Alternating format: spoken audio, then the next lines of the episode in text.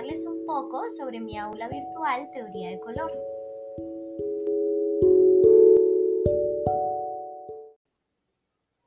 Esta es una materia teórica que pretende dirigir y guiar al estudiante a adquirir la capacidad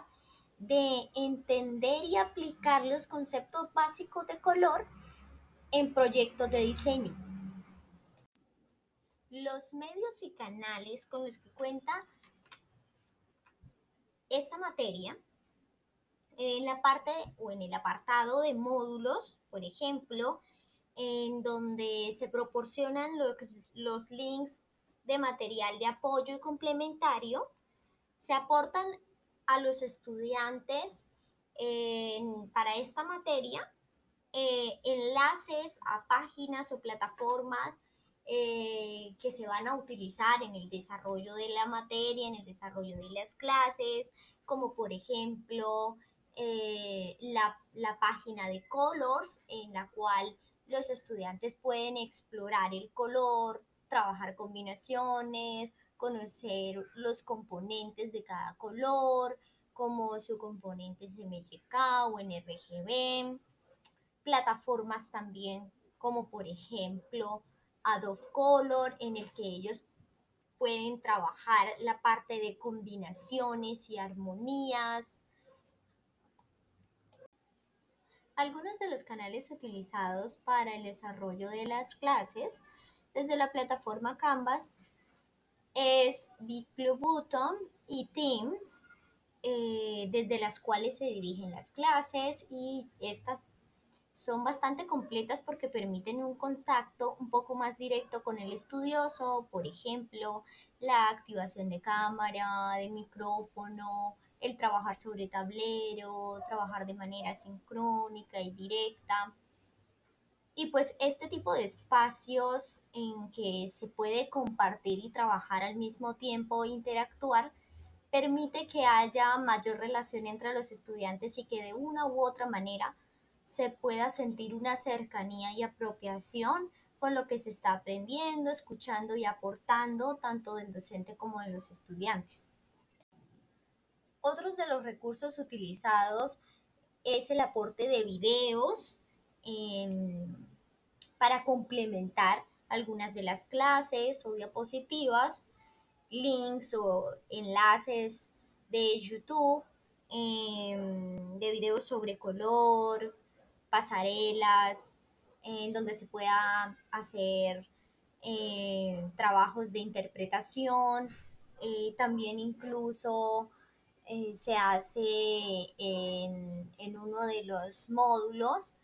el análisis de una película. Bueno, ahora para mencionar un poco sobre el paralelo existente entre las interacciones comunicativas que tienen lugar en ABA y los modelos o teorías de comunicación, quisiera resaltar en especial tres en, los que veo bastante semejanza, como por ejemplo lo, lo es la teoría de Laswell, que habla y recalca sobre quién comunica qué, por qué canal, a quién, con qué efecto. Y es aquí donde eh, hace una aparición el concepto de feedback que siento que es bastante importante en el desarrollo de las clases y es poder recoger cómo el estudiante está percibiendo la información. Otra teoría interesante es la de los dos escalones, eh, la cual habla de que hay un intermedio o intermediario entre el emisor y el, receptor, que en este caso sería un líder de opinión, y esto es algo que realmente tiene mucha importancia en el área del diseño,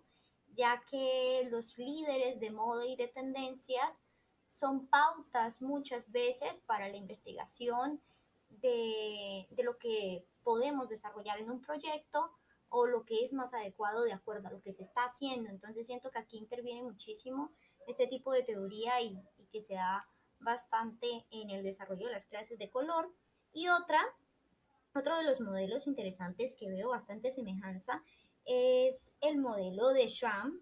eh, que habla de que el emisor y receptor están unidos por un contexto cultural.